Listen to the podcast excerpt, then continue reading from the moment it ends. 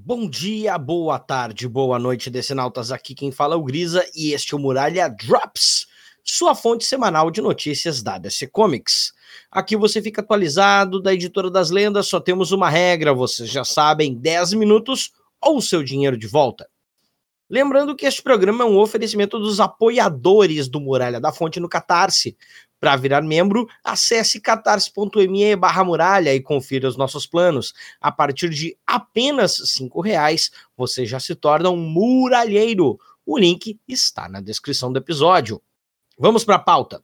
Na edição de hoje, um novo jogo para celular inspirado em Dark Knight's Metal. Os novos atores e heróis de Superman Legacy e o que muda com a greve dos atores em Hollywood. Vem comigo e vamos atravessar a muralha.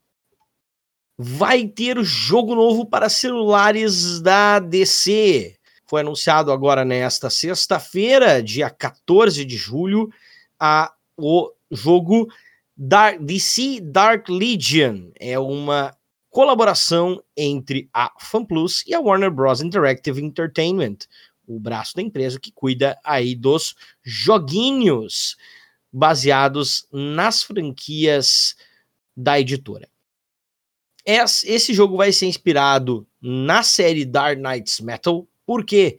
Porque será feito uh, o vilão é ninguém menos que o Batman que ri, certo? Um jogo para celular, para Android e iOS, que deve sair no ano que vem, 2024, e que é feito pela, pela essa empresa, a Fun, Fun Plus, isso mesmo, não tá querendo errar aqui o nome deles, é, que fazem já alguns jogos nessa linha de estratégia para celular, eles que cuidam do State of Survival, daqueles jogos que você já deve ter visto muito em propagandas aí pela, pela internet no seu celular. Eles já têm uma parceria com a DC, porque eles colocaram o Coringa e fizeram uma história extra de campanha no State of Survival.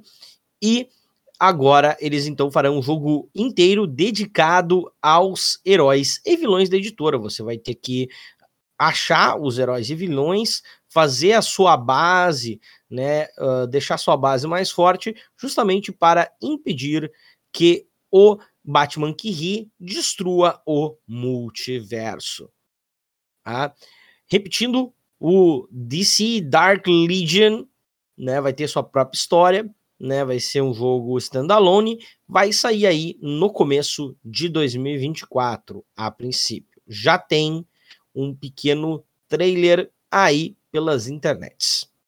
Vai ter muito mais heróis em Superman Legacy, gente. Sim, e por que eu digo isso? Bem, porque a gente, nessa última semana, teve o anúncio de vários atores chegando nessa produção, que vai ter roteiro e direção de James Gunn, né? Uh, então ele já muitas vezes é, falou contra alguns, assim, como dizer assim, alguns rumores, né? De, vários, de várias escalações que estariam sendo feitas. Ele confirmou, né? Já já tem a Rachel Brosnahan de, é, de Lois Lane, tem também o, o, o David Corn Sweat de Superman e quatro atores e os seus papéis foram confirmados aí nesta semana, né? Na última terça-feira, dia 11, foram confirmados três personagens. O Lanterna Verde Guy Gardner, né, o mais babaca da tropa, entre os humanos, pelo menos, vai ser interpretado pelo Nathan Fillion, o pessoal mais antigo aí, que nem a, eu e o Kobe conhece ele principalmente de Firefly, mas ele teve aí várias participações já ao longo do tempo. Ele teve também no Esquadrão Suicida do James Gunn, ele é um daqueles uh, da, da, daquele parte do time que morre no começo do filme. A Isabela Merced será a Mulher Gavião, a Rock Girl, ela que terá a revista própria na DC a partir da semana que vem, na terça-feira sai, é um dos novos quadrinhos de Dawn of DC, e também o Eddie Gattegui foi escalado para ser o Senhor Incrível, o cara com o T pintado na cara. Né? O cara, é, ele que também é, nos quadrinhos, um, um dos membros da Sociedade da Justiça em várias suas encarnações, entre outros grupos da DC, como os, uh, os incríveis, os The Terrifics, né? É, que eu não vou lembrar agora da tradução deles para português, mas o Brunão, que já participou com a gente aqui do podcast, é, e o Diego chamam eles de os Tremendões. Além disso, também agora, na última quarta-feira, desculpa, dia 12, foi confirmado também o Metamorfo nesse filme. O Metamorfo, que é um personagem que tem poderes aí, que pode utilizar os poderes de se transformar em várias coisas, né? Um cara muito malhável. Ele vai ser interpretado pelo Anthony Kerrigan, né? ele que inclusive é, é um ator já aí premiado, é um cara que tem uh, muitos papéis, papéis aí importantes, vários menores, mas anda com bastante crédito na praça. Temos aí quatro heróis confirmados. Isso aí, claro, antes da greve de atores de Hollywood ser deflagrado, que começou, eu vou juntar com a próxima notícia, que é justamente que começou agora também na quinta-feira, dia 13, né? A greve dos atores de Hollywood foi desencadeada aí depois de falhas nas negociações entre os estúdios e os, o sindicato dos produtores com o sindicato dos atores, né? Uh, que responde pela sigla SAG-AFTRA. Então, tudo que é grande, tudo que é produção que depende dos atores que para trabalhar em Hollywood precisam estar nesse sindicato foi paralisada a partir de então. O que que isso né, dá de problema para produções da DC? Bem, primeiro que a DC já está fazendo muito marketing em relação a Besouro Azul, né, e pela, pelos termos do próprio sindicato e pela greve deflagrada, os atores não podem participar nem mesmo de uh, premieres ou então de campanhas de marketing. Logo, esse filme vai, né, já está sendo afetado por isso.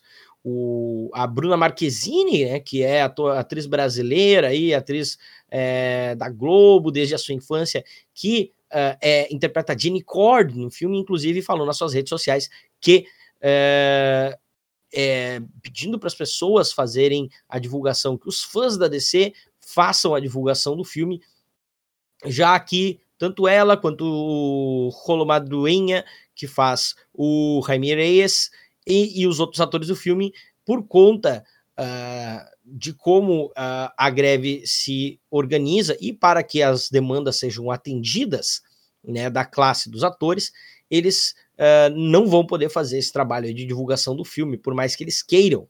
É, entre as coisas que o sindicato dos diretores e os, uh, e os estúdios estavam pedindo, demandando dos atores, estaria inclusive a, a, o pedido para que os estúdios pudessem ser donos da imagem dos atores escaneada em 3D com a ajuda de inteligência artificial e poder essa imagem ser reproduzida.